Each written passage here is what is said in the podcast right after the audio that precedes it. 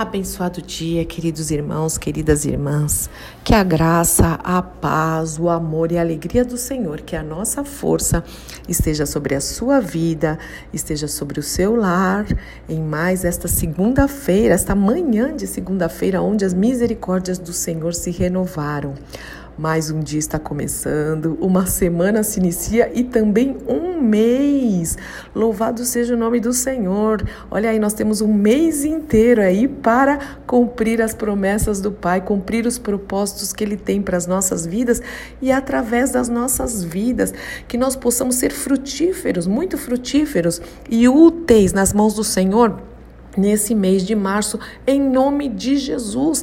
Cada dia que passa, cada mês que passa, cada ano que passa, está mais próximo da volta de Cristo e nós precisamos trabalhar para o reino de Deus, nós precisamos pregar o Evangelho àqueles que é, a quem Jesus morreu. Jesus morreu pela humanidade. Nós precisamos ir pregar e fazer discípulos e discipular pessoas para serem cada vez mais parecidas com Cristo em nome de Jesus. Então levanta, levanta mesmo e vai e desperta e cumpre a obra de um evangelista, como está escrito na palavra de Deus, cumpre a obra de um evangelista em nome de Jesus.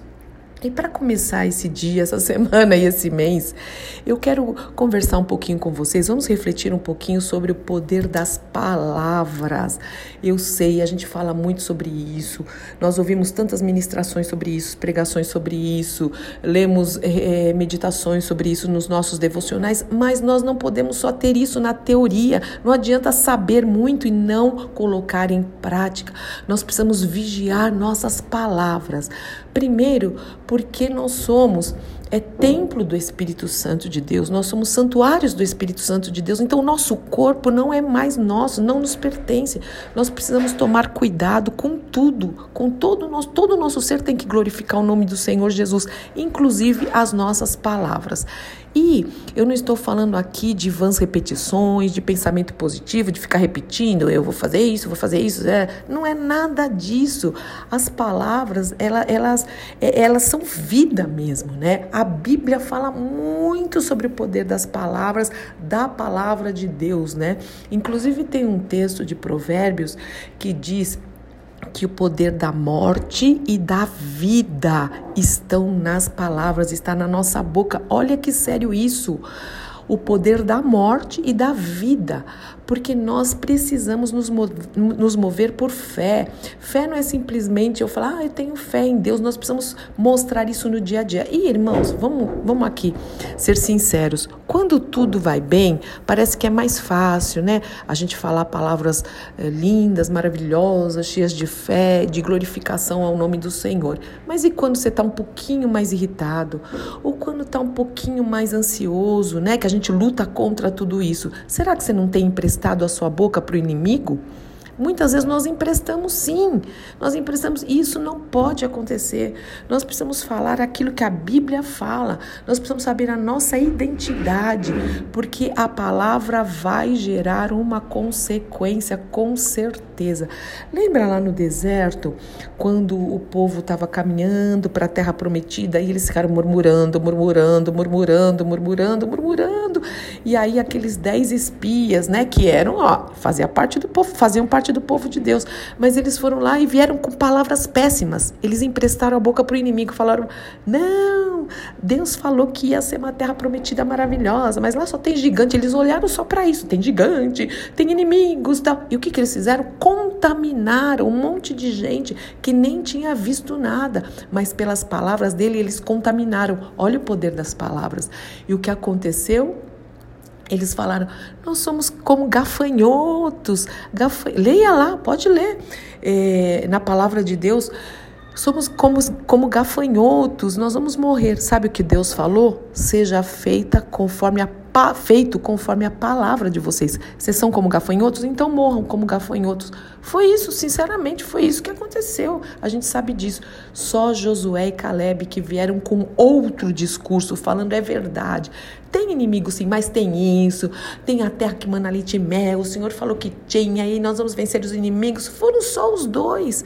Irmãos, e foram os dois que entraram né, na terra é, prometida. Nós precisamos vigiar muitas palavras. O que você tem falado a, a respeito dos seus filhos? Ele é um, é um preguiçoso mesmo, não serve para nada, é rebelde mesmo. Mesmo que a, a, às vezes nossos filhos estejam com uma atitude assim, nós vamos falar que eles estão assim, mas não são assim.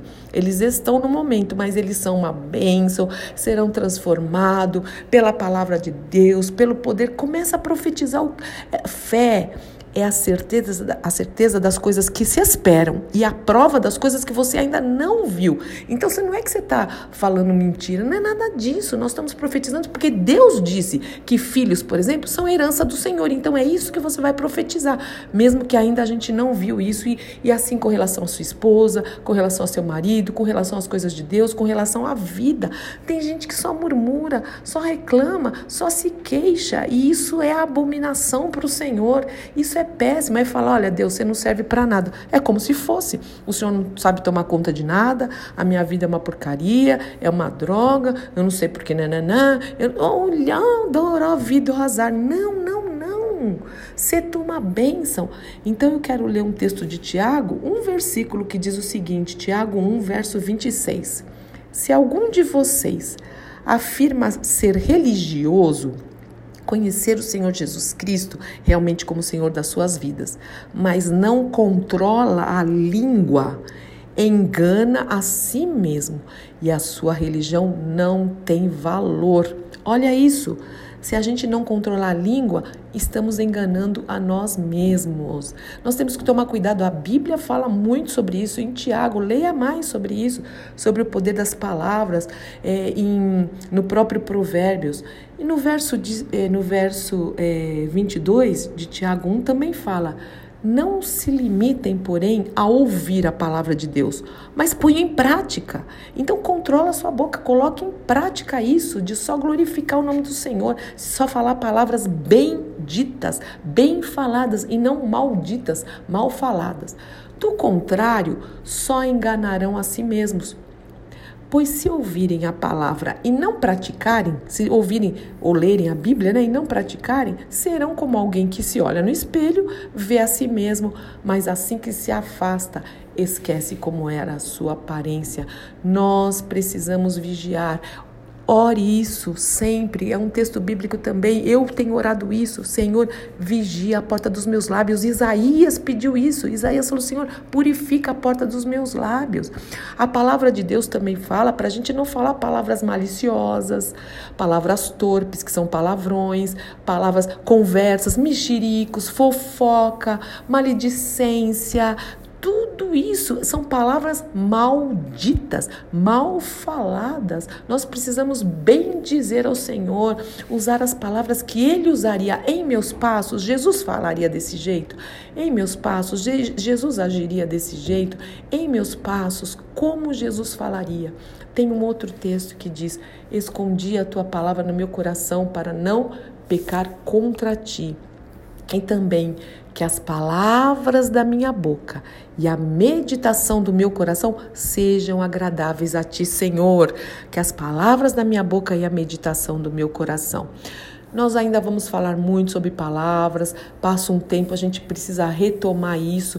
Toma cuidado, Toma cuidado mesmo, aproveita que você tem um tempo agora de arrependimento, não de remorso, de arrependimento, para pedir para o Senhor apagar mesmo, limpar, perdoar todas as palavras que você já falou contra o próprio Senhor, contra a palavra dele, contra as pessoas, palavras indignas, palavras que em nada edificam. Pede, Senhor, me perdoa, passa o sangue do Cordeiro, vigia a porta dos meus lábios, que eu seja mais adorador. Adorador não é só cantar, irmão. Não adianta cantar bonito no domingo ou em outro dia da semana e durante a semana xingar na rua, xingar no trânsito, xingar os outros, falar palavrão, xingar em casa, gritar.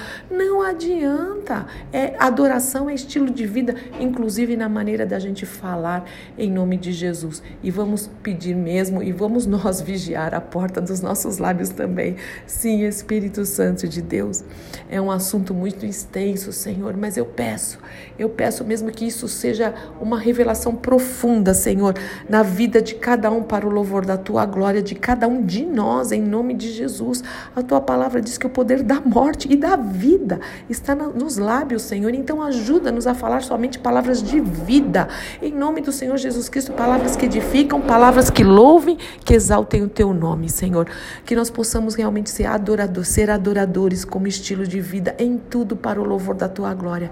Não saia da nossa boca palavras torpes, palavras maliciosas, Senhor, palavras de maledicência, Senhor, palavras que não edificam. Em nome do Senhor Jesus Cristo, nos ajuda, nós precisamos muito de ti. Em nome do nosso Senhor e Salvador Jesus Cristo. Amém, amém, amém.